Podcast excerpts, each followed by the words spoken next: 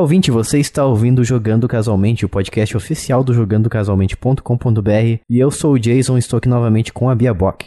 Bu, e olá pessoas. Infelizmente não temos o Lucas aqui hoje, porque provavelmente ele está dormindo por motivos de, de agenda. Mas no lugar dele a gente tem aqui o Chico novamente. E aí? Também aqui o Eric, carinha que joga. Opa galera, e aí, tudo bem? Esse é o nome do seu canal, né? O carinha que joga. É, só carinha que joga. Autoexplicativo. Estamos aqui para fazer um podcast muito parecido com o último que você ouviu, no qual a gente trouxe aqui alguns jogos recentes, lançamentos para falar sobre eles. Para caso você tenha interesse em comprar algum deles, você você sabe a nossa opinião, você fica a par de como eles são e como é que eles funcionam e se você talvez tenha gerado interesse por algum deles. E antes da gente começar o podcast oficialmente, a gente tem um programa de apoio, quero lembrar vocês, lá em apoia.se barra jogando casualmente. Entra lá e apoia a gente a partir de um valor simbólico de um salgado de padaria e a partir desse valor você consegue receber os podcasts bônus, os podcasts principais de forma adiantada, você ouviu antes de todo mundo. Você também recebe notícias casuais de forma sempre completa, além de também participar de sorteios de, que a gente faz de vez em quando de cartões presente na loja de games da sua escolha e também de jogos grátis que a gente dá de vez em quando para os nossos apoiadores. Então faz parte lá do nosso grupo de apoio. Então vai lá e apoia a gente novamente em apoia.se barra jogando casualmente. Então vamos lá começar a falar aqui da primeiro, do primeiro jogo que eu vou dizer para vocês que eu acho que vou começar falando que ele é uma bomba, que é o Chrono Cross The Radical Dreamers Edition. Eu e o Eric aqui jogamos, a Bia jogou num longínquo ano, quando ela era bem nova provavelmente, não é? É.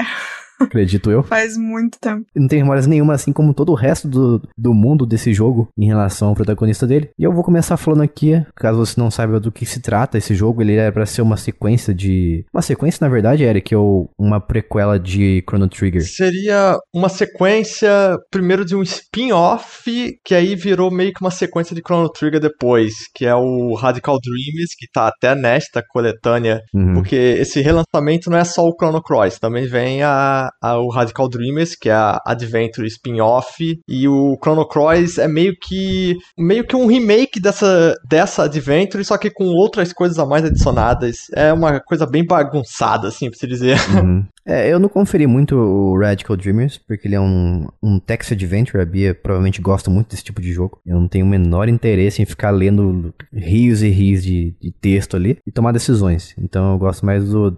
Eu, eu, joguei mesmo por causa do Chrono Cross em si, que é um jogo que eu gostava muito quando era criança, que me apresentou... Eu já falei essa história aqui muito provavelmente, mas quem me apresentou o Chrono Cross foi minha mãe. Eu era bem pequeno e eu não sabia o que, que era é, RPG de turnos. E esse foi o primeiro RPG assim, real, oficial que eu joguei e minha mãe falou pra mim, isso aqui que é RPG de turnos. E eu odiei, ela falou.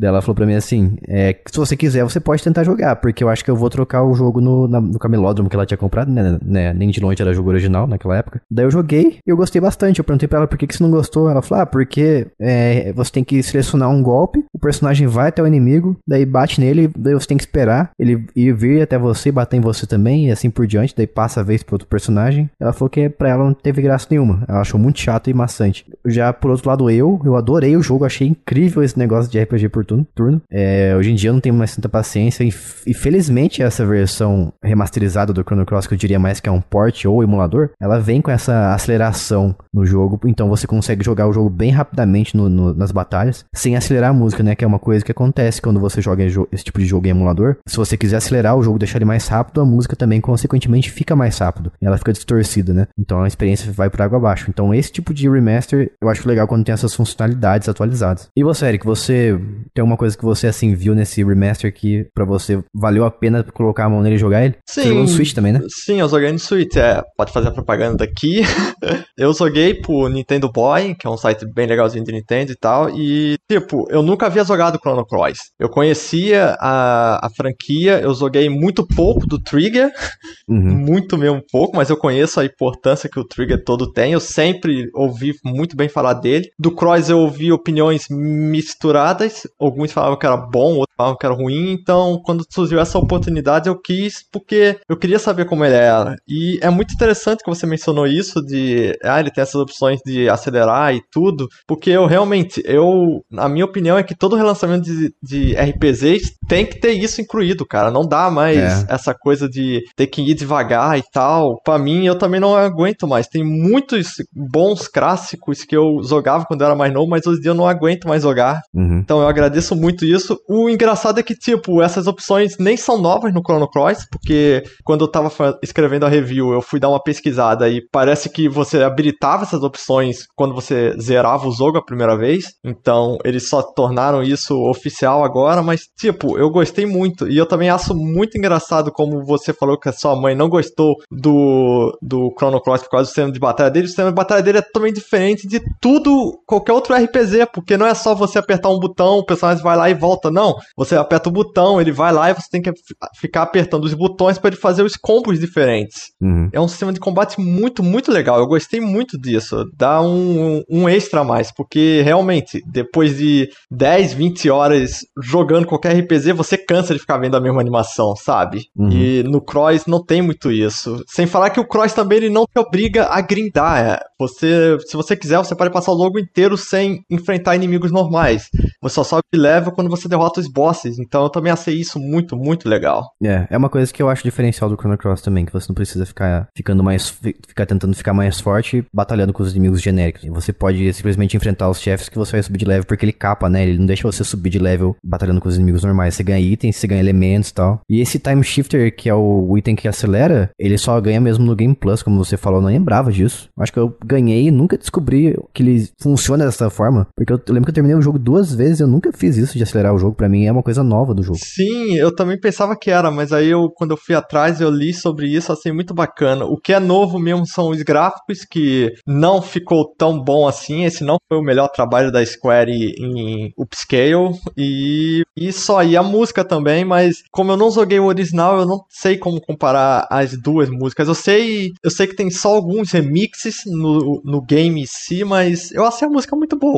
Ah, a música é uma das partes principais do Chrono Cross pra mim, mas ah, assim, as versões atualizadas, pelo que eu percebi, elas tocam só no menu, e não tem nem assim um tocador de música pra você ouvir uma por uma. Ele simplesmente fica tocando aleatoriamente toda vez que você abre o jogo. E pra você selecionar, uma coisa que eu achei muito assim estúpida da- por parte da Square Enix, foi que pra você selecionar a opção de gráfico e coisas atualizadas da versão remasterizada, você tem que fechar o jogo e iniciar ele novamente pra você poder trocar entre essas opções, porque dentro do jogo você não pode fazer isso. É ridículo. É, eu percebi isso também. Achei meio, sei lá, bizarro assim. Eu pensei até que era por causa do Switch, mas depois eu vi que até nas outras versões é assim. Então, Uhum. sei lá. E uma coisa em questão de inteligência artificial que eles fizeram em relação ao fundo, porque o fundo é pré-renderizado, todos os fundos do jogo. Uhum. Igual o Resident Evil 2, por exemplo, na época que todos os fundos são feitos em 3D ali, depois eles renderizam e colocam a imagem do fundo, né? E Uhum. consequentemente a versão atual do jogo tem a versão original pra você escolher e ela fica muito pixelizada ao fundo porque é simplesmente uma imagem. Daí tem a versão atualizada que eles remasterizaram. Eu vi o vídeo da Digital Foundry, eles analisaram e viram que eles utilizaram uma inteligência artificial pra suavizar o fundo, os fundos. Só que eles não fizeram, não treinaram a inteligência artificial. Então eles colocaram, sei lá, alguns algoritmos ali, padrões, que eles acharam, ah, ficou legal aqui nessa, nessa imagem, vamos jogar em tudo então, sabe? Nossa. E o resultado foi nojento, porque os fundos, dependendo do fundo que você olhar pra ele, ele parece que tá tudo derretido, porque ficou muito suavizado, sabe? Parece uma Nossa, pintura óleo, uma... terror. Nossa, terrível. Gente, ok. Legal que isso aqui saiu. Essa versão remasterizada saiu bem depois do que o desastre que foi o do GTA, né? Sim. Que eles também usaram um comando pra tudo e deu errado. A galera não aprendeu. Legal. Não, a Square Enix, infelizmente, você percebe que ela não tem muito cuidado com as coisas. É, e é bizarro porque, tipo, todos os outros jogos de Final Fantasy do PS1 que eles fizeram, eles não fizeram essa burrada assim tão grande. Foi só nesse. Uhum. É como se, sei lá, se o Chrono Cross fosse. Não, tem que fazer porque é o único título de PS1 que a gente ainda não. que a gente ainda não relançou. Tirando o Parasite Eve, porque o Parasite Eve tem problemas de licença. Mas, sei lá, parece que eles não quiseram muita vontade disso. Tanto que eu não sei se eu posso falar aqui ou não, porque é um pequeno spoiler, mas eu acho que o que eles fizeram pra confirmar uma coisa que os fãs do Trigger e do Cross já sabiam, eu achei que foi meio preguiçoso. Quem jogou os dois jogos jogos uhum sabe o que, que eu tô falando. É, no, depois que você termina o jogo, eles colocaram meio que uma, umas referências ali, só que todas elas foram feitas apenas em texto corrido, né? É. O texto escurece e aparece o próximo. Escurece e aparece o próximo. Sei lá, é como se fosse assim, ah, faz qualquer coisa aí pra, pra, pra justificar é, a existência desse personagem. Sei lá, não vamos fazer cutscene, não, vamos fazer um texto. É, ou poderia no próprio Cross mesmo, porque isso é do Cross, então poderia ter colocado ali, feito alguma coisa, mas parece que eu não sei o quanto é verdadeiro, mas parece que o, o criador desse jogo não estava muito envolvido no remake, então dá pra entender porque eles não quiseram fazer uma coisinha muito grande. Agora, uma coisa que eu preciso elogiar, como você falou, é que eles refizeram, pelo menos parece muito, né, que eles refizeram os modelos 3D. Sim, refizeram. Então as texturas e a modelagem do personagem em si tá muito melhor do que a versão original, porque fazia tempo que eu não jogava o Chrono Cross, daí eu joguei diretamente na versão remasterizada, e eu olhei pros gráficos e pensei, pô, esse jogo já era assim, porque esse jogo era muito bonito quando eu joguei no PlayStation 1, e depois eu joguei no PSP, né, através de emulação, faz tempo também. Só que eu- na minha cabeça ele já era um jogo muito bonito. Daí eu coloquei a versão original novamente pra comparar, e realmente a, a, a diferença assim é absurda. E, e todos os personagens estão muito bonitos em 3D. Só que daí quando você sai da luta, eles usam, usam outro modelo 3D que é um pouco inferior. Então acho que eles poderiam ter usado a versão de dentro da batalha, né? Pra você caminhar com eles no campo também. Eu sei que na versão original é diferente também, um modelo pro outro, mas mesmo assim eu acho que poderia ter feito isso, não ia machucar. E coisa que eu senti falta nessa remasterização, que eu acho ela, por isso que eu falo que ela é um port, uma emulação, é que ela assim não tem tanto conteúdo que justifique chamar ela de uma remasterização, porque tá, o modelo 3D foi atualizado, os gráficos de fundo são todos inteligência artificial, um trabalho bem porco. Daí fora isso, você não tem um manual de como funciona o jogo, por exemplo, porque o jogo simplesmente tem um tutorial assim que ele- eles explicam durante algumas batalhas no início do jogo e depois nunca mais você sabe nada sobre como é que funciona tudo. Se você esquecer, por exemplo, você, lógico, você pode procurar na internet, mas pô, o que custa ter uma coisa assim dentro do jogo, sabe? Tipo aqueles aquelas coletâneas do Neo Geo Collection, Neo Geo Pocket Color, Ah, sim, o manual. é, que a SN a SNK vem lançando, tem os manuais lá, assim, uma coisa completamente extra. Não precisa ter, mas é muito legal que tenha, sabe? E o Chrono Cross é um tipo de jogo que ele não explica muito como é que funcionam as coisas. É, algumas coisas são bem intuitivas, como a porcentagem dos ataques. Quando você ataca, ele vai aumentando a porcentagem do ataque mais forte, que significa que você tem mais chance de você acertar naquele ataque mais forte, porque se você começar direto por ele, vai, você tem muita chance de errar. Isso é intuitivo. Agora, os elementos, como é que eles funcionam, não é completamente intuitivo. Sim, sim. E, Você esquece. e os elementos são uma parte bem essencial do, do sistema de batalha, tanto que você não precisa, assim, saber de tudo para poder zerar o jogo, mas se você souber como utilizar os elementos, você transforma muita batalha no jogo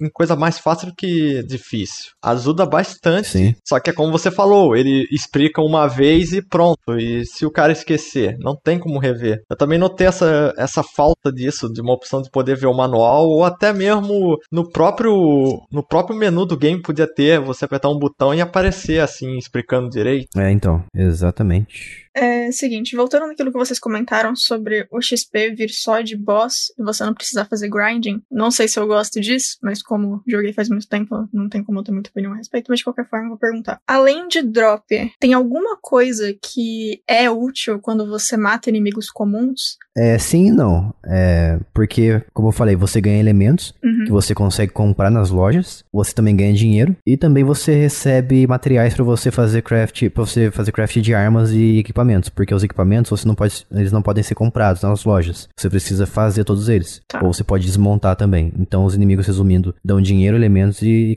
e materiais para você fazer craft. Então, assim, apesar de não ter o sistema de level fora de boss, você consegue, se você quiser, lutar contra outros inimigos pra conseguir esses materiais e ficar mais forte de uma forma, apesar de não ser a parte de, de level em si. Consegue, consegue sim. Os inimigos eles ficam em mapas diversos andando e você não são batalhas aleatórias também, o que eu gosto muito. Uhum. Então você pode simplesmente encostar neles pra iniciar a batalha. Bem, bem melhor esse sistema. Interessante. Assim, um pedaço é. O sistema de level, ele só funciona com bosses. Só que o que acontece? Quando você derrota um boss, você ganha uma estrela. E aí tem os próximos dois ou três inimigos normais que você enfrentar. Você ganha um pequeno booster nos status. Que vai diminuindo a cada inimigo que você derrota. Então chega uma hora que, por exemplo, você tá matando inimigo e não tá ganhando aqueles boosterzinhos de status. Aí você sabe que você tem que ir para matar o próximo boss. E tem uma coisa muito assim que o jogo não te fala e que eu fiquei realmente confuso quando eu zerei e notei é que tipo tem o sistema de elementos ele funciona de são as magias do jogo. Só que quando você completa todo cada vez que você usa a magia você vê uma barrinha no canto que vai mudando de cor. Essa barrinha é o campo de batalha e os elementos que são usados. Quando você enche aquilo da mesma cor, você pode usar uma summon que você ganha durante a uhum. jornada. Essas summons, elas usam as estrelas que você ganha no boss. Então, por exemplo, se você tiver 15 estrelas, você pode usar 15 summons. Só que você não recarrega isso após a batalha acabar. Então, você só recarrega se você dormir na casa do protagonista. E o jogo não te fala isso. Tanto que eu sem querer usei uma summon, terminei o jogo com 39 de 40 estrelas. E aí eu fiquei, ué, peraí, como assim? E aí depois é que eu fui ler sobre isso. E é uma outra coisa que eles não te dizem, que eu acho que tinha que ter essa explicação. Cara, eu nunca soube disso, eu tô descobrindo isso agora, quase 20 anos depois. Nossa, eu acho bem problemático o jogo não te dar possibilidade de entender o que tá acontecendo e informação necessária pro gameplay. Ah, e um dos maiores defeitos dele agora de vir pros consoles atuais, né, muitos anos depois, porque esse jogo é de 97 originalmente. Uhum. Ele não veio com tradução para português. Então, ah. se você quiser jogar um RPG, se vira para entender inglês ou espanhol. Nossa, que sacanagem. Ou seja, Square cada vez se importando menos com a, ao acesso ao, ao jogo. Se eu não me engano, eu notei alguns errinhos pequenininhos de tradução nele. Eu notei algumas palavras erradas e tal, por mas... inglês mesmo? É, por inglês. O Chrono Cross ou o Radical Dreamers? Não, o Chrono Cross. O Radical Dreamers, ele nunca foi traduzido antes. Essa é a primeira vez que a gente tem ele traduzido oficialmente, tanto que mudaram, ah, é, adaptaram algumas coisas do, do Cross no Radical Dreamers, porque, por exemplo, no Radical Dreamers, é, o trio de ladrões, que é o protagonista, é o César, a Kid e era o Gil. Aí, no Chrono Cross em si, você tinha um, um easter egg que você podia ver o Radical Dreamers, a cena inicial do Radical Dreamers. E nesse easter egg, o Dio era chamado de Mazio. E aí eles hum. trouxeram a tradução pro, pro Radical Dreamers. Isso e o jeito da Kid de falar que também eles trouxeram do Chrono Cross. Ela fala com aquele dialeto australiano no Radical Dreamers. Ah, então sei, ela fala bizarro. gotcha. É. É muito bizarro. O Radical Dreamers não é longo para quem se vê assim, pô, uma, uma adventure. Não, ele. Uma hora e meia ou duas horas você consegue ler ele todo. O que acontece é que ele é tipo igual o Chrono Cross e o Trigger. Você, depois de zerar ele a primeira vez, você ganha a possibilidade de fazer finais alternativos. Uhum. Então, isso aumenta o valor de reprobabilidade dele. E falando em valor, para mim, o maior valor do Chrono Cross em geral são os personagens, porque você, você consegue, personagem, em questão de personagens jogáveis, o jogo tem mais de 40. É, muito personagem. 45. Então, assim, eu gosto disso, mas hoje em dia percebendo, porque hoje em dia eu entendo, eu entendo o inglês perfeitamente, antigamente eu não entendia nada. Então, eu lendo os, os diálogos dos personagens, é, começa no, ter algumas uns recrutamentos assim que não faz o menor sentido. Você percebe claramente que os roteiristas já tinham, já não tinha mais ideia para colocar para justificar os recrutamentos, porque por exemplo, a mãe do Corte, ela simplesmente, ela de, logo depois que você recruta um, um, cara lá de cabelo loiro, que eu esqueci o nome agora, um, um ah, ele... o Glenn. Isso, o Glenn, Glenn, não lembro agora nome dele, mas ele, ele é do Homeworld, do mundo do Search. Daí, logo depois que você recruta ele, a mãe do Corte fala assim: Ah, estou preocupado com você, posso ir junto com você na, na sua jornada? Tipo, beleza. Ela é a mãe de um cara que você acabou de conhecer e ela quer entrar com você na equipe. É, eu notei muito isso também, que, tipo, 40 personagens, realmente. Quando eu soube disso, eu falei, caraca, é muito. Só que, narrativamente falando, é só o Serge e a Kid que importa, assim. O resto é meio que tá lá. lá Tem algumas side quests em que esses personagens, eles tomam a liderança, só que você faz a side quest, termina e pronto, acabou. Uhum. Ah, mas é legal ver pelo menos você usando eles nas batalhas, né? Vendo os golpes Sim. deles, animações, é bem divertido. E são muitos variados assim. Pô, tem um alienígenazinho que você consegue lá do nada. Ah. Tem essa, como você falou, da mãe do Costa. Porque os, o gamer te dá essa. Você tem certas. No meio da história, tem certos pontos que ele fala: ah, você quer fazer isso ou quer fazer aquilo. E aí você, se você seguir uma tal rota, você pode recrutar si, si e si. Se você fazer outra rota, recruta outros personagens. É, exatamente. É, é muito bacana isso. Só que, é, narrativamente falando, eu acho que foi mal por causa disso, porque nenhum deles tem efeito na história assim. É quase como se fosse só o Serge aqui de. Ah, tem que. Um terceiro que leva zoom. É, exatamente. E olha que eu nem ligo pra narrativa, hein? É, tenho duas coisas que eu notei aqui que já passaram do assunto, mas eu vou perguntar de qualquer forma, porque na hora não deu, porque, enfim, empolgaram. a Uhum. gente deixa quando empolga a pessoa empolgar e fala mais. É, primeira coisa, na verdade é mais um, uma questão que eu não sei nem se é possível no jogo. Mas vocês tinham comentado o rolê que quando você termina de matar um boss, você tem um status que dura algumas batalhas. Vocês sabem se tem a possibilidade dentro do jogo de ignorar qualquer batalha até o próximo boss, usar esse status pro boss, pro próximo boss que existir? E se sim, se vai estacar os status ou se reinicia porque você enfrentou outra criatura que não seja um inimigo comum? Vocês têm conhecimento se dá pra fazer isso? Ele não meio que estaca, mas assim, ele dá um momentozinho a mais do que ele daria se você enfrentasse um boss e depois uns inimigos. Porque cada inimigo ele Hum, dá um ok. status de, por exemplo, mais um HP, enquanto um boss te dá, tipo, mais 5 HP, mais 3 ataque, mais 2 defesa. Então, ele dá uma pequena estocada. Nossa, então se pra galera que é speedrunner e conhece muito bem o jogo, dá pra você passar por todos os boss, pegar todos os estados e chegar no último monstro, tecnicamente. Não todos, né? Porque eu não sei quantos boss tem e se dura só algumas lutas, tecnicamente. Dali a três lutas. Três boss não vai durar o do primeiro, mas enfim. Assim, eu eu fiz. Eu, vou- eu vou dizer, eu usei um, um fac só pra saber o quão longe eu tava do final. Eu fiz 40 bosses. Mas Uhum. Ah, eu, bastante eu coisa. devo ter pulado alguns. Uhum. Então. Ah, eu joguei no. God Mode mesmo e, e é isso. Ah, suave. tem mais é que jogar no modo fácil se quiser, mano. Não, tem. Nossa, eu já joguei esse jogo várias vezes, eu não tenho mais paciência pra ficar morrendo toda hora. Concordo. Não, é que tipo também, pô, a Square mandou o jogo pra gente e foi o quê? Foi numa sexta, o jogo ia sair numa terça, eu acho, e ele mandaram numa sexta É, de então. noite. Então eu tive que ruçar. Ah, sim. eu, eu literalmente eu fiquei sábado e domingo inteiro jogando Chrono Cross, eu tava cansado já disso, velho. Cansado da musiquinha lá.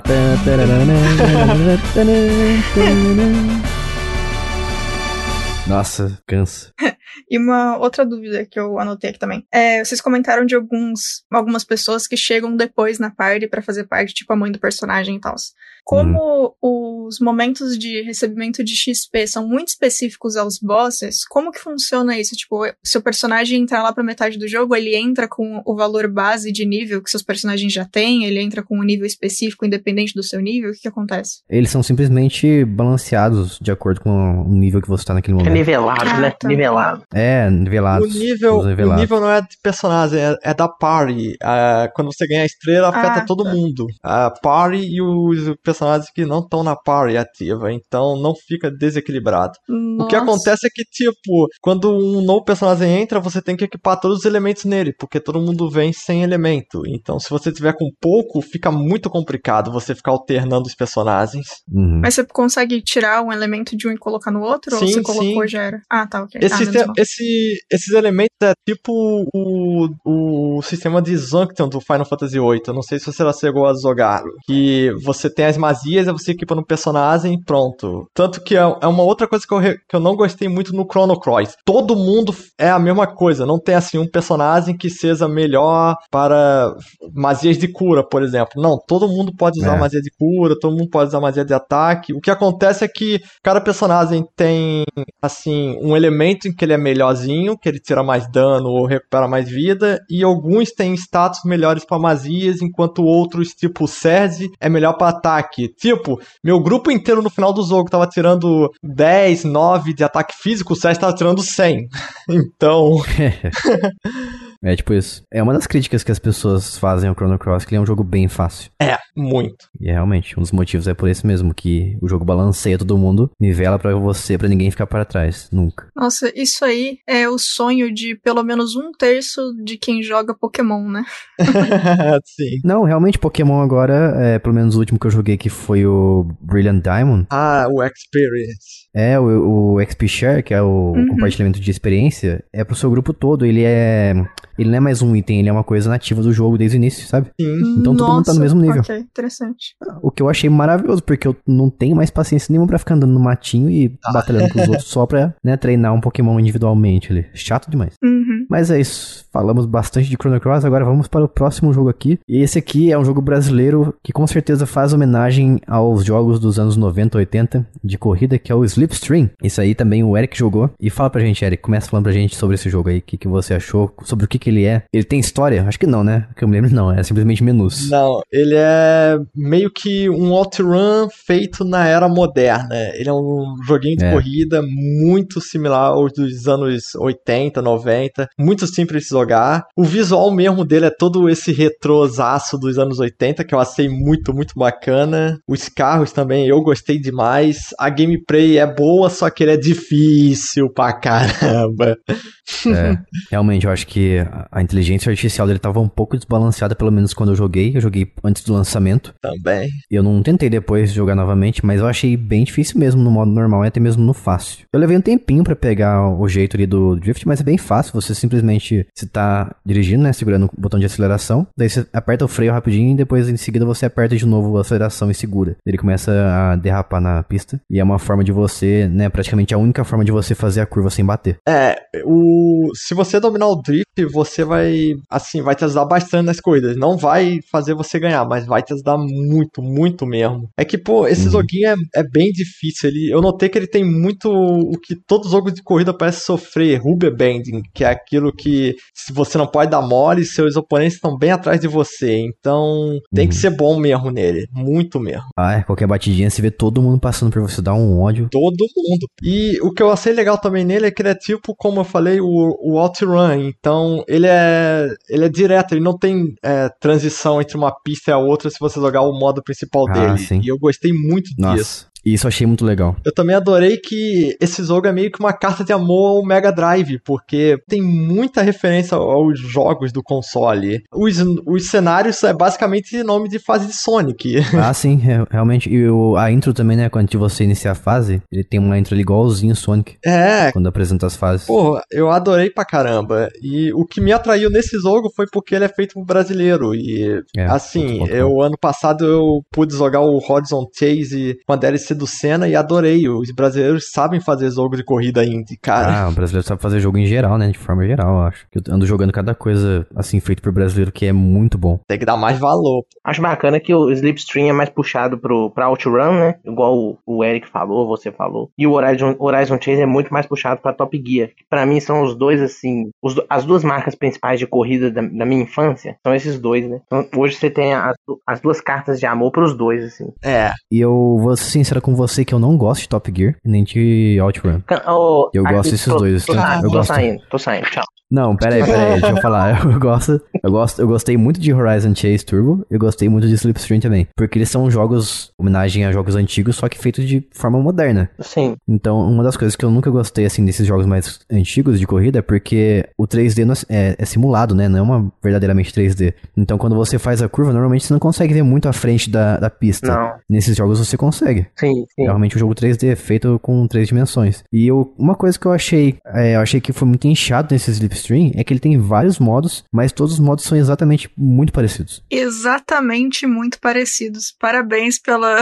É, vou, vou, vou me corrigir aqui. o português tá maravilhoso. Eles são muito parecidos, todos esses modos que ele tem disponível. Então, eu acho que o Eric achou a mesma coisa que eu, não foi? eu também achei isso muito. E até um, um modo que ele tenta ser diferente, aquele campeonato, é, na minha opinião, não combina com o tipo dele, porque OutRun não é igual a Top Gear. OutRun é pra ter pista aberta sem, sem parar, e você percebe que não dá certo jogando esse modo campeonato, porque a gente chegada no. Quando você pensa que ainda tem pista, ele, ah, acabou a corrida por aqui e tal. Fica meio esquisito. Você precisa ser bom no jogo do início ao fim. Aí, qualquer hora que vier a É. linha de chegada, você tá preparada? Mentira, tá? Eu não concordo com isso. Só estou sendo irônica. deixar claro aqui.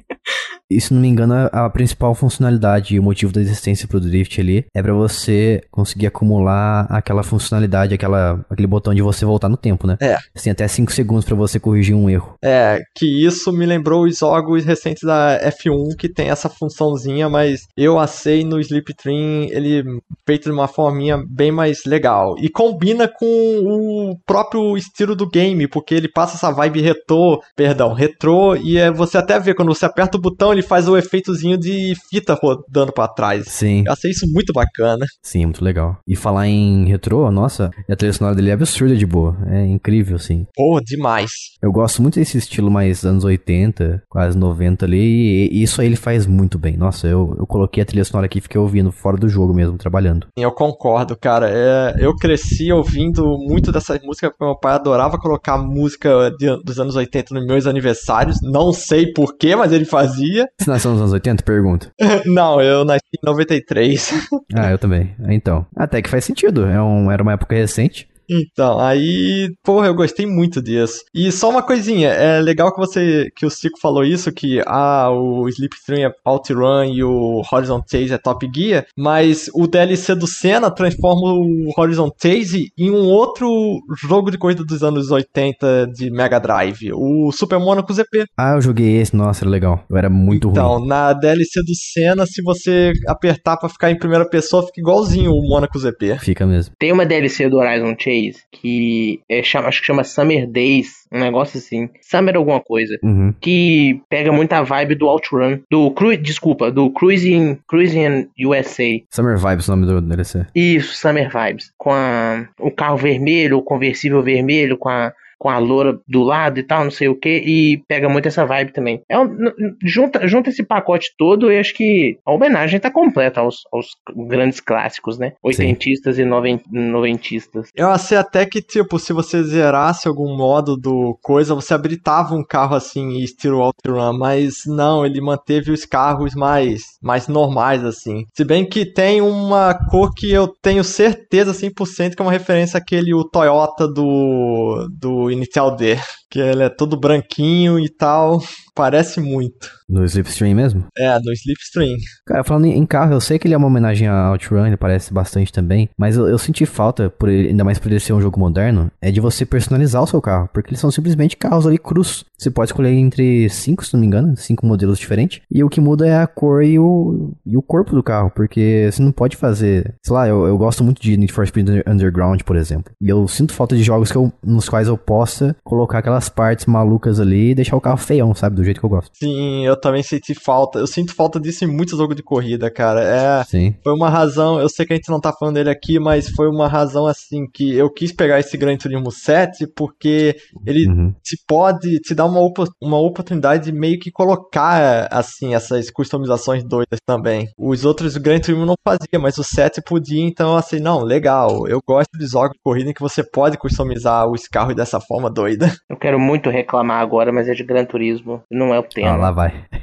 não, é porque, é porque, tipo assim, no Gran Turismo, o, o, ruim do Gran Turismo nessa parte, duas coisas que eu acho ruim. Você baixa os designs, mas você paga para aplicar os designs. Nossa, que bosta. No jogo. No Forza. O, o Forza, que é o, o Forza, né? Se for pronunciar correto. Forza. Forza, que tem, é, tem, é o competidor direto, né? Você não paga. E outra coisa, quando você entra pra corrida, você tem, no, no, For, no Forza, você tem os drive avatars, né? Então, tipo, todos os carros ali vão estar customizados. Então, você se sente numa correndo com pessoas mesmo, mesmo que você esteja correndo contra a inteligência artificial. No GT7, pô, você coloca lá, né, seu carro de pintura mais assim, nó, tunador, velozes e furiosos. Você tá correndo contra um carro que parece que saiu da fábrica ali, da montadora agora. Então, uhum. destoa, sabe? Uhum. Ah, sim. Eu notei isso até no online, cara. Eu fui, esses dias eu tava jogando o GT7 online, pô, só eu com o carro lá com o adesivo do Sonic, o Sonic cai, todo mundo com carro normal. Eu fiquei, caraca, velho, vocês não têm criatividade, não? Mas segura aí, não vamos queimar a pauta não, vamos deixar pra um podcast no qual a gente fala também de Gran Turismo e é isso. Vamos fazer um só pra xingar. Caramba. Infelizmente não tenho um Playstation, não tive como jogar um, o Gran Turismo. Você jogou no Playstation 5, né, Chico? Joguei antes de pifar, mas agora já voltou, tá zero bala. Dá pra jogar de novo. Mas eu joguei a versão de Play 4 também, não joguei a versão de Play 5. Ah, entendi. É a mesma, mesma coisa, pô, muda, muda tipo... Muda o gráfico. É, é muda o gráfico. Isso aí. Bom, agora a gente vai falar aqui de outro jogo indie também. E vamos deixar o melhor, considerado por algumas pessoas como melhor, pro final. Então a gente vai falar do Red Wings, é American Aces. Esse é o nome do jogo, né? Completo? O nome do jogo completo. É a sequência, não sequência direta, mas faz parte da franquia American Aces, né? O primeiro foi Aces in the Sky, lançado em 2020. É, Aces, Aces of the Sky. Aces of the Sky. E, assim, cara, excelente joguinho, assim, um excelente passatempo. É, é um shooter arcade. Ah, você pilota aviões na Primeira Guerra. peraí, o que é um shooter? Um shooter, tá? Um joguinho de tiro arcade. Ah, sim. Só que você controla aviões, você pilota aviões, né? Da Uhum. primeira, na- na- em cenários da Primeira Guerra Mundial. Vamos lá, sendo extremamente honesto, a história passa completamente batida pra mim. Eu acho que eles, a arte das, das histórias em quadrinhos, eles usam uma, tipo, quadros como se fossem páginas de revistas em quadrinhos. Eu acho as artes muito bonitas. É, a narração desse American Aces, eu acho ela muito canastrona. Não acho grandes coisas A narração é narrativa. a, a narração do a narração do piloto, porque você tem o protagonista sim. narra a história, certo? Uhum. E Sim, eu sim. acho a narração ruim. A narração assim, ela é canastrona, mas assim, é aquilo, é um joguinho feito pra divertir mesmo, uma coisa simples, um passatempo mesmo. Uhum. É, ele tem diversas, tipo, várias missões em questão de número, de quantidade. Se eu não me engano, são 30 fases principais. Cara, Só que quando, con- conforme você vai passando, você- você vai jogando, você vai vendo que os objetivos ali, eles se repetem muito. Então, geralmente é defenda os balões aliados, é, sobreviva defendendo os balões aliados por X tempo. ele, ele segue uma estrutura de jogo mobile, né? Jogo de celular. Que Exatamente. funciona através de estrelas. Então, quanto mais você conseguir cumprir os objetivos ali, mais estrelas você ganha pra passar pra próxima fase. É Exatamente. uma estrutura bem comum nesse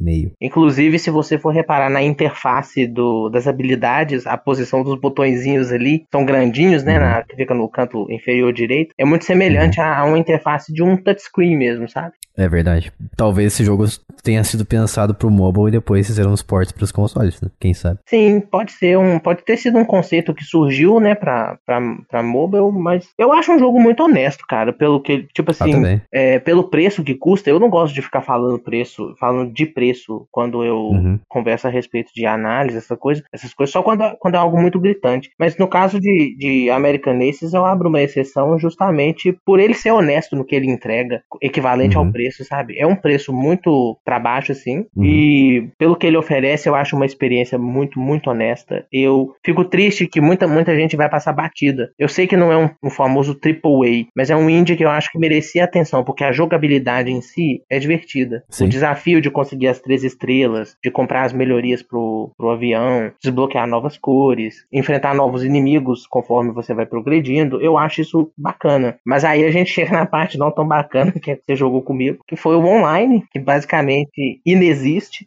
Ele, ele existe, né? Vamos falar a verdade, ele existe, é, ele é bem feitinho, mas assim, se você quiser procurar alguém pra jogar, você vai ter que procurar alguém que, sei lá, tenha o jogo, procurar ela na internet ali, entrar no servidor do Discord pra combinar com ela o dia e a hora, porque os servidores são mortos, a gente tentou vários. Sim, exatamente. A gente teve que criar, tipo, a gente teve que criar nossas próprias partidas, né? E jogar um contra o outro. né? E a, a sorte é que, assim, dá pra colocar a inteligência artificial como no meio do, do bolo todo lá. Mas, assim, a experiência vai por água abaixo, né? Querendo ou não. Considerando que as, os modos online, eles têm um foco, pode ser o trágico que eu vou falar, mas muito semelhante com o modo Battle do Mario Kart, que é um negócio mais Uhum. party, pra você desafiar seus amigos e divertir ali. Uma coisa rápida e simples, mas é aquilo. Por ser um indie sem tanta, express, sem tanta expressão, é, até mesmo pra você montar uma, um grupo de amigos pra jogar, eu acho que vai ser é difícil, sabe? Sim, com Pra certeza. você convencer seu amigo, pô, gasta ali naquele joguinho que a gente vai jogar 30, 40, 50 minutos e acabou. É, falando em preço, é, a gente jogou a versão do Switch, como a gente falou aqui. Ele tá muito barato no Switch. Antes do lançamento ele tava um pouquinho mais, tava 19 reais, mas agora tá R$23,98. Eu acho que mesmo com esse valor ele vale a pena ainda, hein? Vale. Inclusive, eu recomendo recomendo a, até mesmo é, pela campanha. São 30, são 30 desafios ali, curtinhos, as missões são muito curtinhas. É coisa de dois minutos cada fase. Você faz a transição para a próxima ali super rápido. As interrupções são, são poucas. E eu acho que vale a pena, assim. Eu, é igual eu falei, eu fico triste pelos desenvolvedores que você vê que você vê que eles colocam amor no que eles fazem. Uhum. Mas que não vai ganhar grande mídia, não vai ganhar expressão. E quem sabe um dia. Quem sabe um dia a gente. Né? Mas, mas vale a pena, é um, é um, é um bom passatempo. Eu gostei do, do meu tempo que eu, que eu gastei com American Ace. Ah, eu também achei legal. E outra coisa que vale a pena dizer também é que ele, ele tem crossplay, então qualquer plataforma que você comprar ele, você pode jogar com seus amigos. Exatamente. É porque são duas plataformas, né?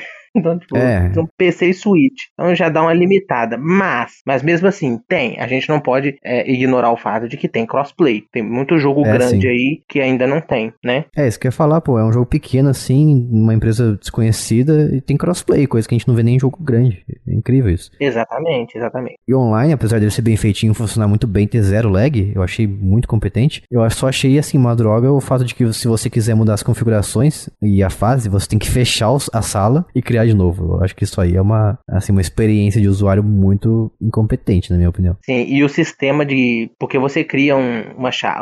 Você cria o servidor, você tem a chave do servidor ali, eu tenho que digitar a chave. Uhum. Não tem a simplicidade de tipo, eu vou te mandar o convite, você entra pelo convite e boa. Eles têm, têm essa barreira assim também. E eu senti falta também do modo campanha não ter co-op online. Ah, sim. Porque se eles, se eles gastaram tempo e recurso com o desenvolvimento do competitivo online, eles poderiam ter gasto para desenvolver o co-op online. Uhum. Porque tem o co-op local, né? Você, se você joga da primeira, da primeira fase até a última, localmente co-op, mas online não tem. Uhum. E isso, isso, querendo ou não, isso perde a magia. Pô, Perde a magia. É verdade. Eu, eu particularmente gosto bastante de jogar campanhas cooperativas online, como Gears of War, por exemplo, é um dos meus jogos preferidos, justamente pelo fato de que você pode jogar campanha online ou local também. Então acho que seria bom ter sido ter tido esse tipo de coisa e daria uma, uma sobrevida ao jogo, né? Porque seria uma coisa a mais pra você jogar com seus amigos online. não, com certeza, com certeza. Eu acho que eu consigo resumir esse jogo, é, de forma bem injusta talvez aqui, na, no modo de avião, no minigame de avião do Crash Bandicoot 3. É muito semelhante, né? Aham, bem parecido. Mas é divertido, como a gente falou, é jogo barato e vale a pena. Não, sim, com certeza. Pra quem gosta do. Pra quem quer alguma coisa relacionada a pilotar avião, Uhum. é, que, não se, que, não seja, o, que não sejam os famosos shoot 'em up, os bullet hell e coisa da vida, eu acho que vale a pena, sabe? É, tem uma. Eu fiquei triste, entrei na página dele do Steam aqui. E olha só, ele tem duas reviews. Duas pessoas analisaram o Ô, jogo. bicho, se,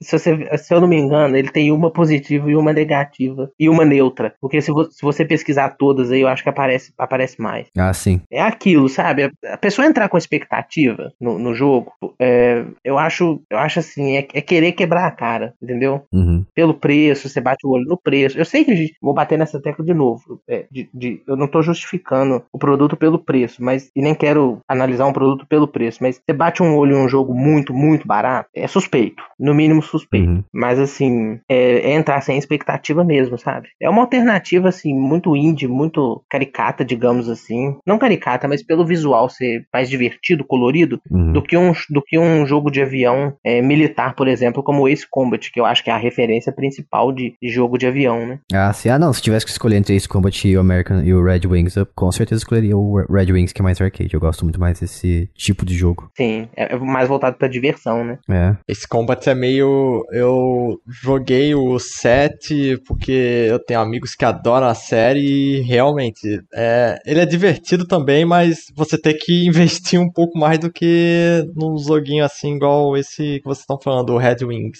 Uhum. Eu acho que pra diversão casual, vá com Red Wings.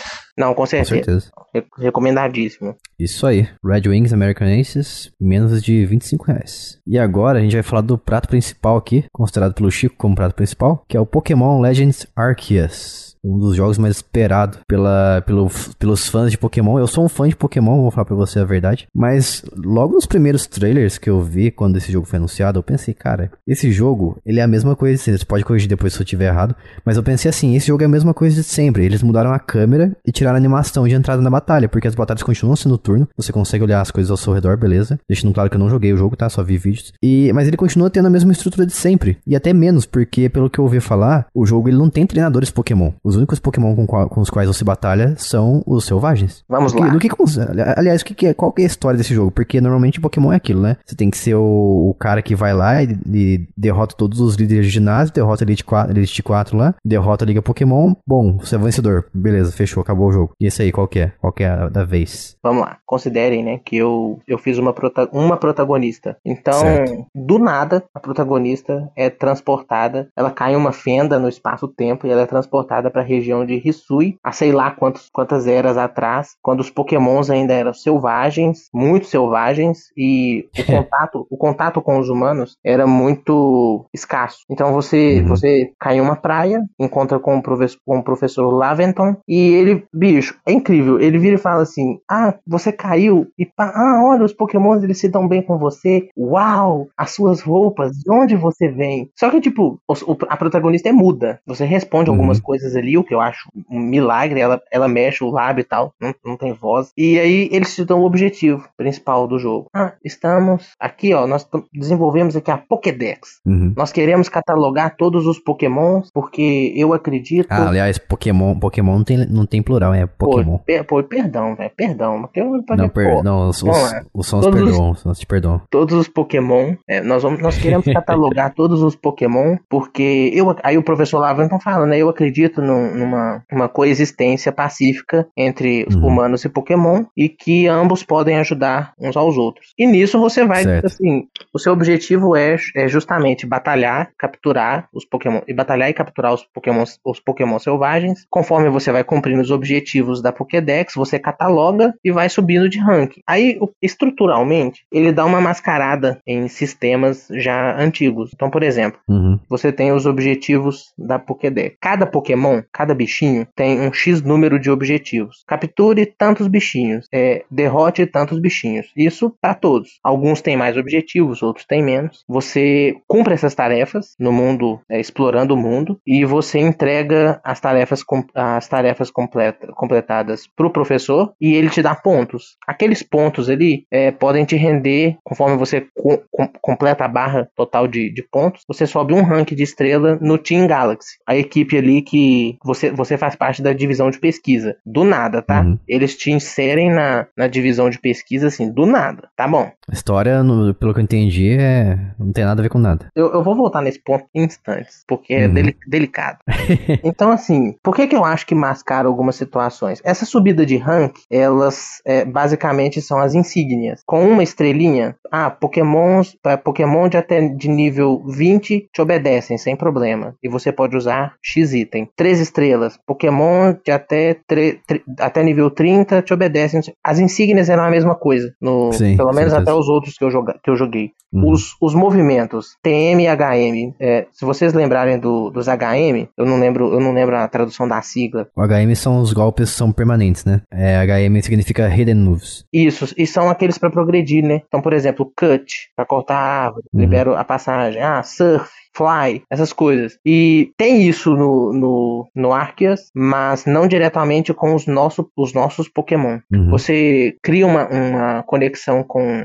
Se eu não me engano, chamam Pokémon nobres. Não sei se são os nobres. Eu sei, eu sei que são, são, bich, são bich, bichinhos que, por exemplo, você pode montar em um e cavalgar. Então você vai mais rápido, percorre o mapa mais rápido. É, Uhum. você tem um urso que você monta nele e ele fareja tesouros. Você tem um peixe que te permite atravessar as águas, porque você não nada. A, Ah. protagoni- a protagonista não nada. Então eles mascaram isso aí também. Resumindo, então, você não pode ensinar esses golpes pros seus Pokémon. Eles são, são Pokémon específicos pra esse uso. Exatamente. Compensação, Entendi. algum- alguns. É porque assim, os obstáculos de cenários geralmente são esses, sabe? Uhum. Por exemplo, ah, um lugar inacessível, mais alto, que você precisa voar para poder alcançar, um- uma ilhota que você precisa ir atravessar um, um corpo de água. Enfim, são essas situações, sabe? De progressão de cenário. Que já tem no outro, só que era executada de forma assim, um pouquinho diferente. Mas tem aqui também. Então, no grosso, eles mudaram realmente poucas coisas. E mesmo o sistema de exploração exploração, se eu não me engano, é, pega um pouco de Sword and Shield, que eu não joguei Uhum. ainda, diga-se de passagem. Mas pelo que eu vi, o sistema de você ver os Pokémon jogar a bolinha, desafiar a batalha e tal, é, é reminiscente de Sword and Shield. Então, nem isso chega a ser uma novidade. E quando você fala a respeito de treinadores, isso tem a ver de- da falta deles, né, no caso. Você batalha com outros, mas é, são muito escassas as Uhum. batalhas contra. Que não, eles não são chamados nem de treinadores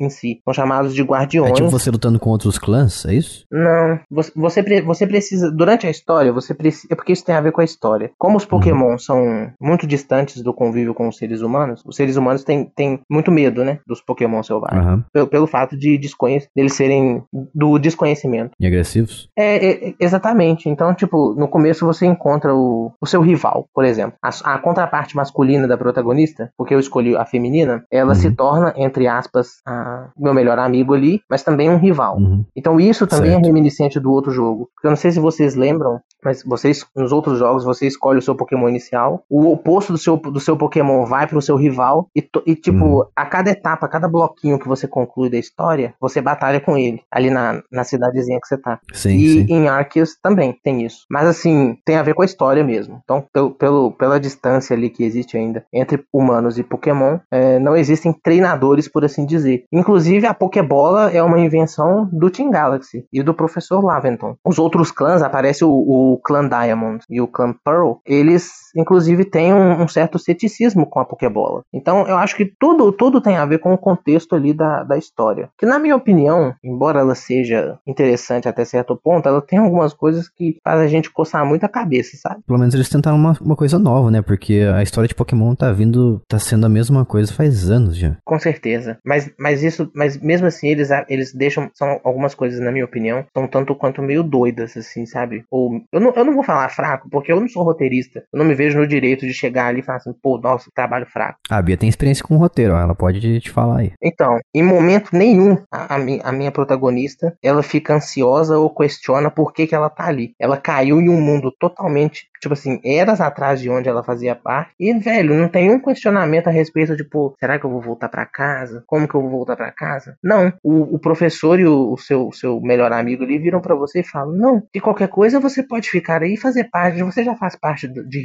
Da cidade, da... Vai ver, ela não tem pai e mãe. É, ué. Tipo assim, e ela, e ela dá um sorrisinho, a cena que sim, e acabou. E vida que segue. Ela vai ficar Já tá no ali inferno, agora. capeta. Não, pô, se fosse, se fosse na vida real, 48 horas você já tá na polícia. Ser sequestrando crianças aí, ó. é, ué. Exa- exatamente. E outra coisa, o vilão principal, que é principal e não, assim, mais ou menos, mas, bicho, você vê, você vê que, que o personagem é vilão a 30 quilômetros de distância. Ele tem cara de mal, grande. É isso? Cara, o- os diálogos, eles entregam demais da conta. Que X personagem é um vilão, entendeu? O, Uhum. o- o rosto, assim, algumas feições.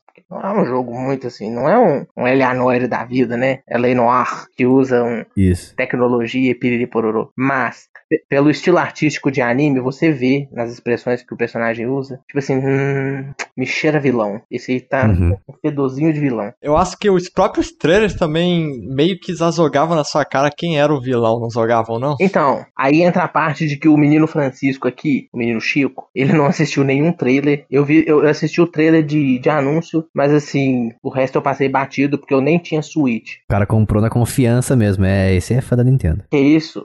Cara, esse- então, eu sou, eu sou, eu sou. Eu. Assim, primeiro eu acho importante comentar que é Pokémon. O público-alvo é criança e não é, eles não precisam ser ter um super plot twist, eles não precisam fazer questionamento de tudo, porque o público-alvo não é a gente, apesar de que obviamente a gente vai comprar, porque fã da Nintendo é assim, gente, as pessoas compram e pronto, acabou. É igual o Chico. É, no caso a gente, eu não tenho Switch, então eu não vou comprar um dia, quem sabe. Mas assim, apesar de pessoalmente eu preferir sim quando o roteiro tem esse cuidado de acontecer uma coisa inesperada com o personagem, o personagem, o personagem ter um questionamento, alguma coisa do gênero, apesar de eu concordar que sim, ia ser interessante, eu não acho que seja uma coisa necessária para Pokémon enquanto franquia. É. Se for na série, tudo bem, aí eu acho que é mais interessante. Mas no jogo, não sei se é muito necessário. Seria interessante? Seria interessante. Daria um, um quê muito mais. Pessoal, né? É... É, e talvez desse mais personalidade pro personagem de Pokémon, que normalmente tem zero, né? Porque personagem de Pokémon. É, você quer fala. É, pois é. é. O negócio de, por exemplo, ah, o, o vilão tá na cara que é vilão. Mano, de novo, o rolê é pra criança. Tem mais aqui tá na cara mesmo. É que nem se você vai assistir um. Vai assistir Power Rangers, você vai assistir qualquer Tokusatsu, o vilão tem que ter cara de vilão. Pode ter um plot twist, pode ter um plot twist. Mas assim, é, você pega o Bowser, ninguém vai olhar pro Bowser e pensar, não, beleza, ele pode ser bonzinho. Uhum. O cara tá lá pra ser o vilão e é isso, sabe? Não tem muito o que fazer. Se eles fizessem uma coisa menos aparente, ia ser legal, ia ser legal, mas num ponto de vista de um jogo mais infantil, eles têm que deixar na cara mesmo, porque eles não podem correr o risco da criança do, é, chegar pra mãe, pro pai que comprou e falar: do nada, esse personagem que eu gostava era vilão, não gostei, tô triste, É. que jogo ruim, sabe? Você não pode correr esse risco. A criança tem que entender de cara. E assim, pessoalmente, eu gosto de plot twists, mas eu, eu consigo, tipo, ter esse discernimento que, beleza, se tiver um plot twist em Detroit Become Human, faz muito mais sentido do que ter um plot twist em Pokémon. Apesar de ter todo aquele esquema, por exemplo, do pai do Ash, etc., que as pessoas é, têm as teorias, beleza. Mas assim, você vê a equipe Rocket, apesar deles serem um alívio cômico, tá na cara que eles são vilões. E tá tudo bem, tipo, não é um problema, não é um demérito do jogo infantil, ou até não, não precisa nem ser infantil, pode ser qualquer jogo, não é um demérito do jogo o roteiro deixar coisas na cara. Tá tudo bem. Tipo, a gente pode ter preferência, mas do ponto de vista do jogo, é ok. Eu acho que, como eu falei, eu acho que pelo menos eles variaram na história, porque eu tava cansado já da história, assim. É, a, impor- a história de Pokémon nunca me importou tanto. Eu já tô acostumado com ela, eu jogo mais pela jogabilidade mesmo e pelos Pokémon em si. Mas eu acho que, pô, finalmente, né, fizeram uma coisa diferente e, Uhum. como você disse, seria legal se tivesse uma justificativa, mas se a criança tá de boa ali, que ela chegou no novo mundo e vai morar ali a partir de agora, beleza, mora aí. Tô feliz. Não, e assim, é, a gente tá hiper saturado já de Sekai. Não é uma novidade o, a ideia de um personagem de repente tá em outro mundo, em outra era, em outro qualquer coisa. Então, Uhum. meio que tudo bem, a gente entende. Tipo, é óbvio que se você pega Inuyasha, é muito mais legal a Gomi ter um problema com do nada tá em outra era. É muito mais Ah, sim. interessante. Mas aí é, um, é um, um mangá, um anime, enfim, que foi feito pra um público diferente do que o público de Pokémon. Mas assim, em Pokémon mesmo, eu não vejo que tem muito problema. Eu acho bem ok, até porque pai em Pokémon nunca foi um rolê super importante, né? As crianças não têm, não têm família em Pokémon. É, a mãe deixa a criança de 10 anos sair de casa. Pô, que isso? Fazer quê, né? Então, assim, não é como se a gente realmente acreditasse que fosse ter uma, um super problema, né, com essa mudança. Cadê a. Como é que chama? O conselho tutelar? Não existe, não Então. existe. Conselho tutelar de Pokémon nunca foi criado. Va- va- vamos lá, vamos lá. Eu vou deixar o Eric falar, mas é só pra, eu, pra não perder o fio da meada aqui. Quando você pega o Bowser, pô, beleza, pela aparência e tal. Eu concordo com, com esse negócio de. Eu até prefiro, na verdade, em geral, que você estabeleça o vilão ali, tanto de visual quanto de comportamento.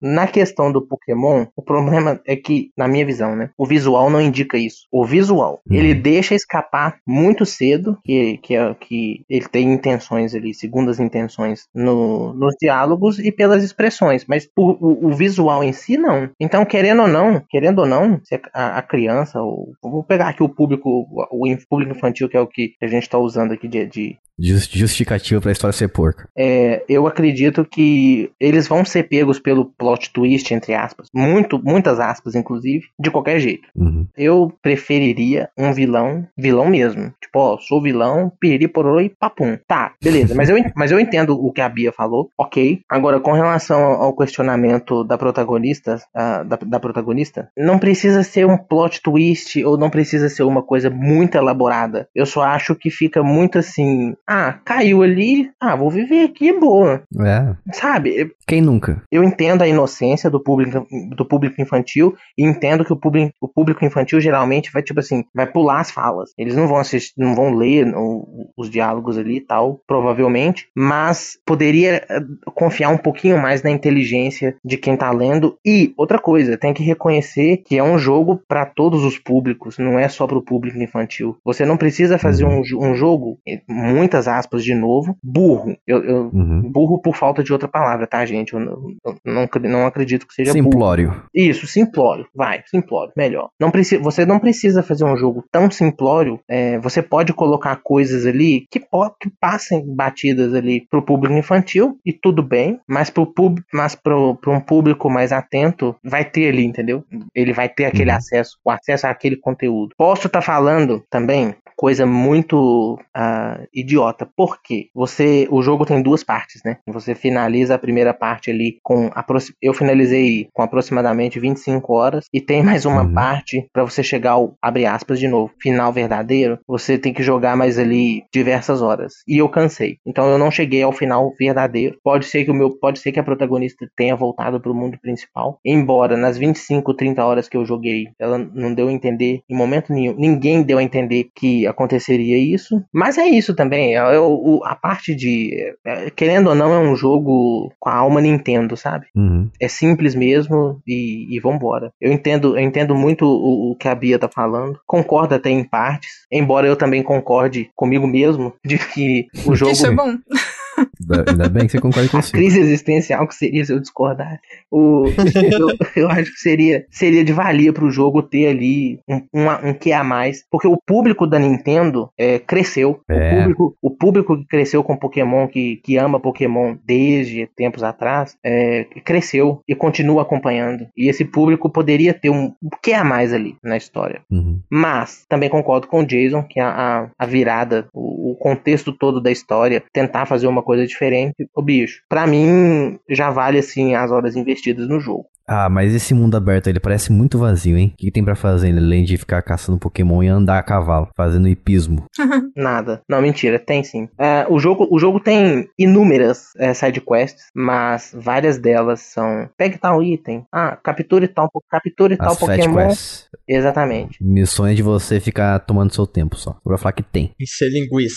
Pra, pra, pra, ganhar recompensa ali, sabe? Então, tipo, é, eu vou sendo muito sincero, eu nem falei de sidequest no meu, na minha análise escrita, porque eu acho que é um conteúdo que para mim não acrescentava em muita coisa. Eu não tava achando, achando as sidequests interessantes. Chegou um momento do jogo que eu, eu deixei para lá, então o meu mapa tava lotado de, de pontinhos para poder ir lá pegar as sidequests. Mas é um conteúdo que tá ali para quem quiser estender ainda mais as horas de jogo. Uhum. É ruim? Não é. É bom? Também não. Então, tá lá. não é nada, é, é neutro. Exatamente. É um jogo sem personalidade, você tá dizendo isso? Não, a sidequest sim.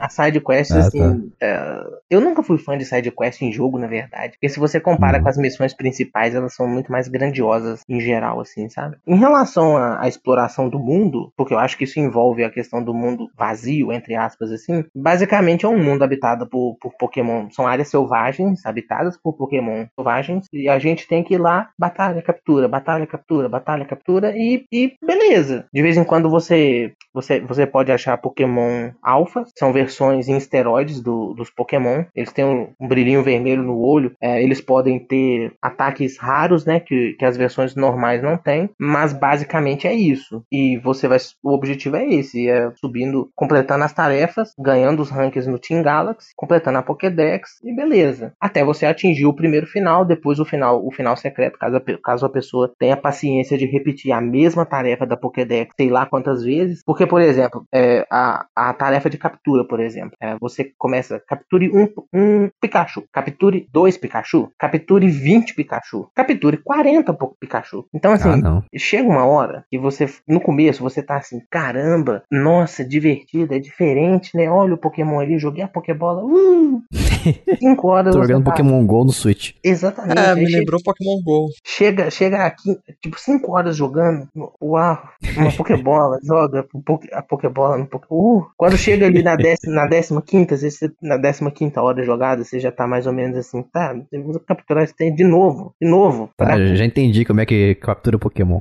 Exatamente. Eles, eles incharam o progresso do jogo uhum. de uma forma repetitiva. Porque se fossem. São múltiplas tarefas, óbvio. Mas são múltiplos uhum. níveis também da mesma tarefa. E eu acho que eles exageram no, nos últimos níveis, sabe? Capturar 20, uhum. 25 do mesmo Pokémon, chega uma hora que cansa. Então... Isso me lembra muito Pokémon GO mesmo, ainda mais porque no Pokémon GO, não sei se vocês lembram, se, você, se alguém aqui maluco joga ainda. Eu não jogo mais faz tempo. Mas você tem que capturar o mesmo Pokémon várias vezes para você poder subir os status dele ou, ou evoluir até mesmo o seu Pokémon. Lembram eu disso? Eu lembro disso. E isso foi a mecânica do Let's Go também. Ah, no credo. Let's Go você capturava múltiplos da, mesmo, da mesma família de Pokémon para evoluir aquele Pokémon. Ah, não. Isso aí eu acho que é um exagero de inchaço do jogo. Jogo. Não, com certeza. Em, em Arceus, pelo menos, o sistema de progressão ele é, é, dos Pokémon, e, em questão de batalha e level, é mais direto assim, sabe? A mesma coisa do. Você tem o XP Share pra party toda, né? Uhum. Então, pro, pro seus. Eu carrego seis comigo. Então, pra todos que você, que você carregar consigo ali, o, o Pokémon que vai à batalha, óbvio, como era nos outros jogos, ele ganha mais pontos de experiência. Isso, beleza, padrão. Mas eu tive uma experiência muito positiva no sentido de que a diferença de nível dos meus, dos meus bichinhos era, era muito pouca. E isso não acontecia nos outros jogos. Por exemplo, eu não, não vou saber dar um nome aqui de, um, de um, uma, uma versão anterior que eu joguei, mas o, o primeiro Pokémon que, que eu pegava, geralmente ele ficava tipo 20 níveis acima do, do resto. E eu usava ele o jogo inteiro. Tipo assim, só ele, entendeu? Esse, Pokémon Arceus, eu achei ele muito, muito mais com o desafio, a dificuldade um pouquinho mais acentuada, não injusta, mas um pouquinho mais acentuada, a ponto de, de você trocar os, o bichinho que você está usando em batalha, você ter motivo para trocar ele, especialmente por um outro, uma outra razão. É, o sistema de efetividade dos golpes ele é mostrado em tempo real. Você ativa ali no, fica do lado do, do golpe. Então, contra é, raio, contra Pokémon de pedra é indefetivo.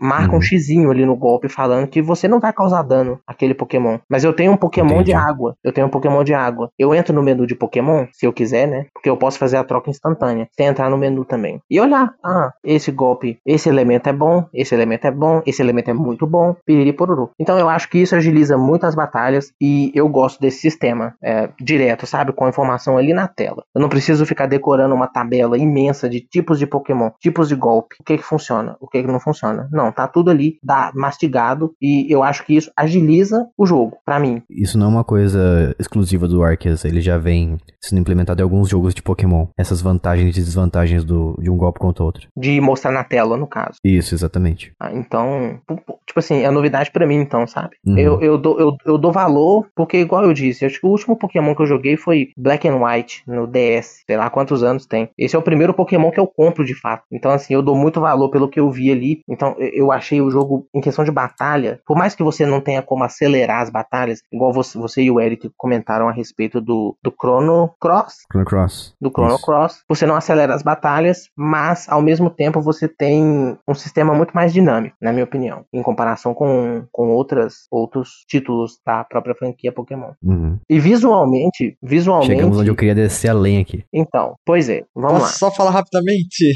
Não, assim, é até curioso ele, o Cico mencionar Black e White, porque isso é algo que eu queria mencionar lá quando tava falando da narrativa.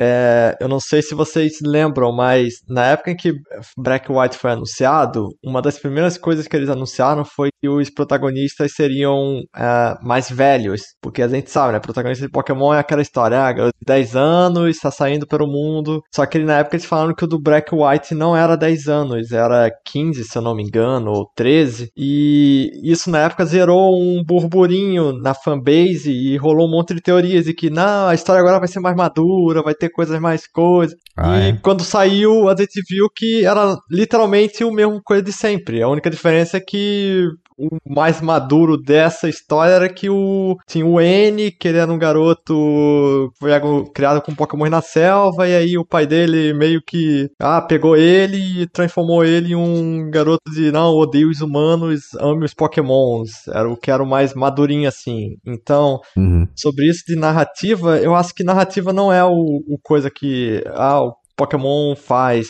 Tanto que, se eu não me engano, a- essa narrativa do Arceus é uma continuação de Diamond e Pearl. Porque eles falam que o protagonista desse jogo é o mesmo, só que é alguns anos mais velho, e que é por isso que o Arceus se escolheu. Então, assim, eu acho que a narrativa não é um, um ponto muito que eles vão, não, peraí, a gente vai fazer uma história. É mais, ah, você tá em um novo mundo, agora vai lá pegar os Pokémonzinhos igual antigamente, vai capturar 50 Pikachu's.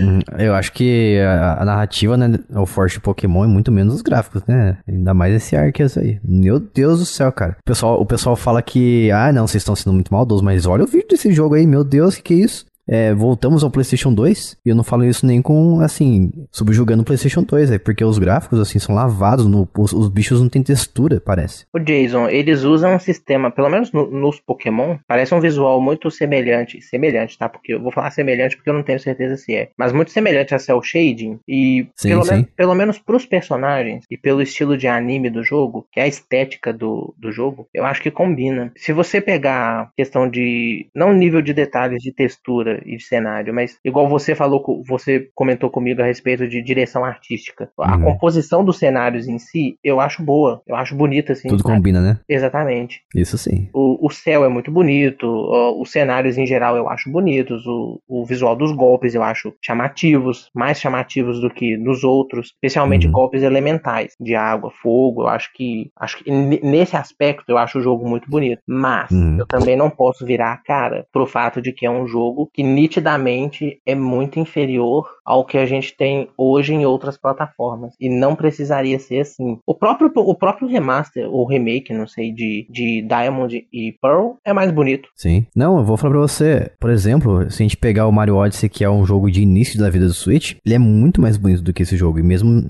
só, se você considerar apenas direção artística também é mais bonito. E pra um jogo que chegou na metade da vida, eu acredito que seja na metade da vida do Switch já, ou até mesmo no final, eu esperava muito mais, sabe? Deutschland Não, com certeza. É, em questão de, de- em questão de, de potência do, do visual, aí, tipo, a resolução de textura, variedade de textura, é baixo. As- Você, a, a gente sabe que o nível é nivelado por baixo aqui, sabe? No, com, com Arceus. Não adianta.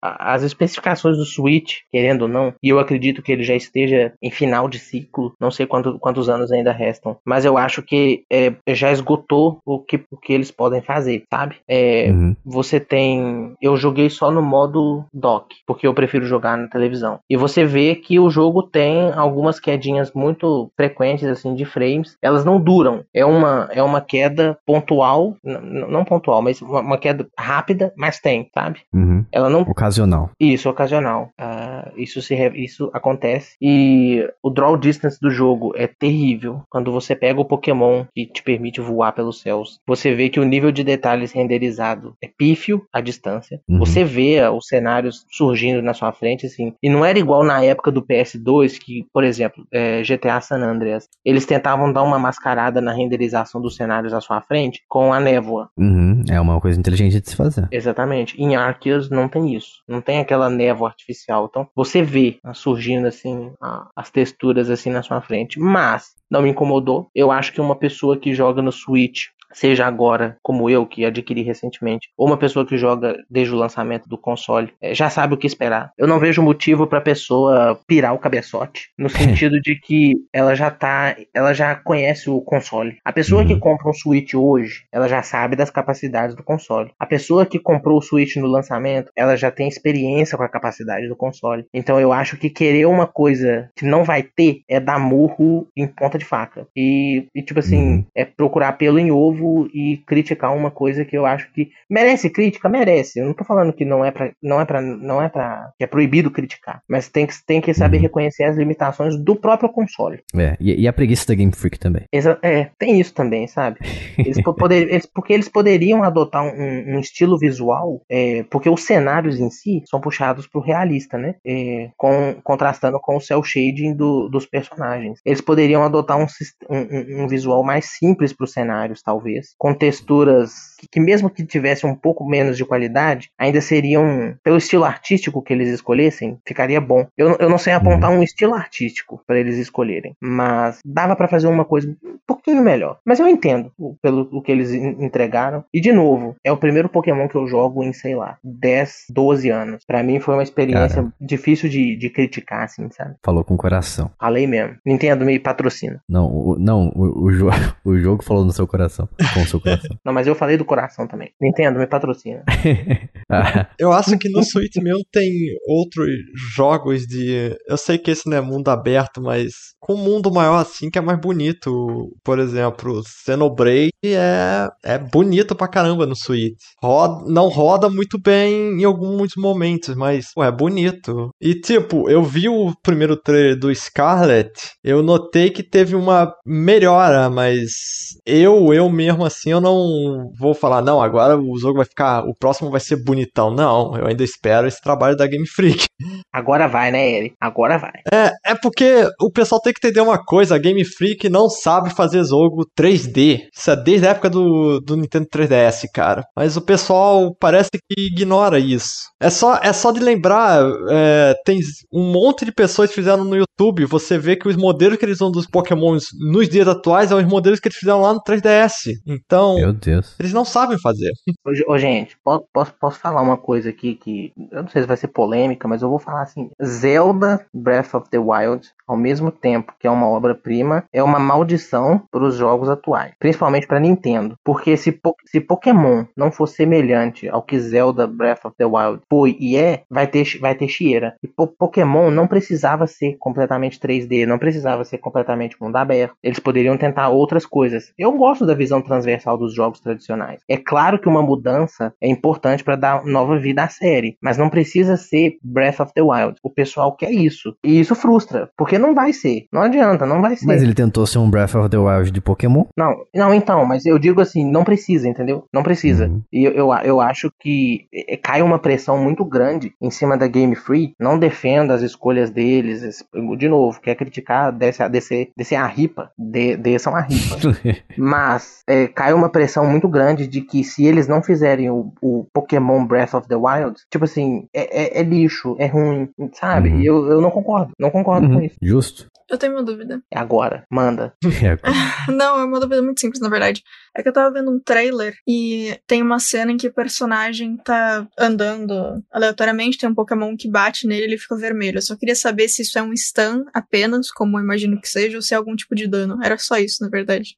É um stun. É, os Pokémon Ah, selvagens, ah, alguns. Peraí, stun, pra quem não sabe, é paralisia. Isso. É um atordoamento ali, você fica meio grog. Ah, É, não exatamente paralisia, porque existe paralyse também. É, né? É, é verdade, é verdade. Ele fica ah, meio grog. É o meio termo. É porque, vo- co- como você tá em um mundo de Pokémon selvagem, Pokémon selvagens, muitos ali são agressivos com os humanos. Então eles te atacam com os golpes deles. Ah, tá. E você- o seu personagem, a minha protagonista, por exemplo, ela, ela vai sofrendo dano, dano. Conforme ela sofre dano, ela pode chegar a desmaiar. Se desmaiar, aí eu não lembro se é game over. Não, mas eu acho que você renasce no último ponto de, no último ponto de checagem. Mas você, você deixa um- uma mochilinha pra trás. Que aí outros jogadores pelo mundo conectados pela rede podem encontrar. A, fun- a funcionalidade online do jogo ficou meio, meio enevoada assim pra mim, porque o jogo diz que se você, se você desmaia em certo ponto, seus itens ficam pra trás ali pra outros jogadores acharem e mandarem pra você. Mas nenhum do- nenhuma das sacolinhas que eu achei tinha nome de jogador real. Não tinha nenhum, por exemplo, é, Jason 93 underline JC. É tudo nome, enfim, sabe? Mas, mas respondendo à dúvida da Bia, é isso que acontece. Um atordoamento ou um eventual desmaio. Ah, ok. E só pra, sei lá, vai que alguém que ouviu ficou na dúvida. Quando a gente fala isso de ter um stun, ter um atordoamento, imagina que você tá andando com o personagem, então você tem o controle das animações dele. Você consegue andar, pular, enfim, o que o jogo te dá de opção em questão de controle do seu avatar, do seu personagem em si. Quando a gente fala de um stun em jogo, a gente quer dizer que por um período, por normalmente bem pequeno de tempo, e que normalmente seu personagem tá brilhando pra te demonstrar isso numa forma de uma cor vermelha ou alguma coisa na tela, você perde esse controle sobre essas ações simples. Então você para de conseguir andar, você para de conseguir pular ou fazer qualquer ação que seja, e seu personagem fica por um tempo pequeno naquele estado de suspensão. Então existem jogos que colocam isso de uma forma bem visual, tipo, por exemplo, seu personagem ficar mexendo como se ele tivesse meio tonto, tem jogo que faz seu personagem cair no chão, e tem alguns jogos que existe a possibilidade, e aí é uma outra pergunta, mas que existe a possibilidade de você receber vários ataques seguidos e não conseguir sair desse estado. Pelo vídeo que eu vi, o Pokémon bateu, o personagem ficou nesse estado de atordoamento e voltou e o bicho tava lá no fundo, bem longe. Então, tipo, minha dúvida é, dá pra acontecer essas coisas que, na minha opinião, são chatíssimas de você receber vários ataques seguidos e não conseguir se movimentar por uma quantidade grande de tempo e começar a ficar irritado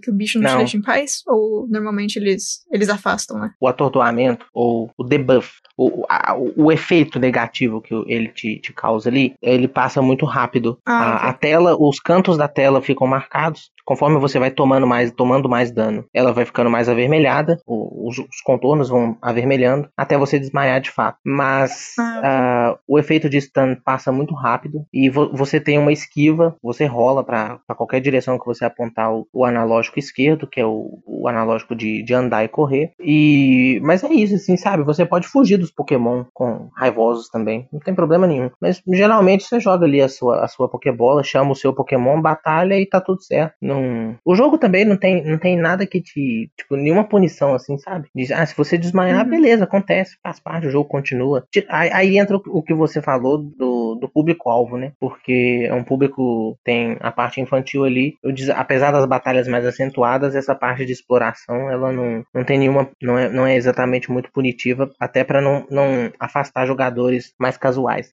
sabe? Que basicamente é a grande maioria do público. Somos nós aqui. É, ué, que isso, hein? Ó o Merchan, é, agora entra o Merchan, hein? Alto Merchan.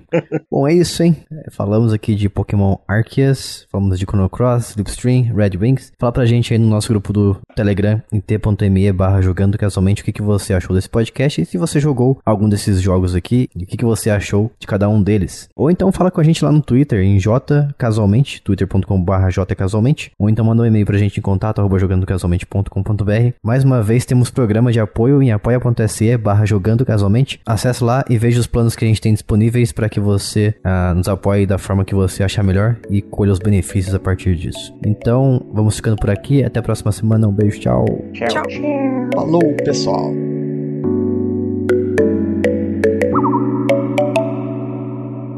Este podcast foi editado por mim, Jason Minhong. Edita eu, gmail.com.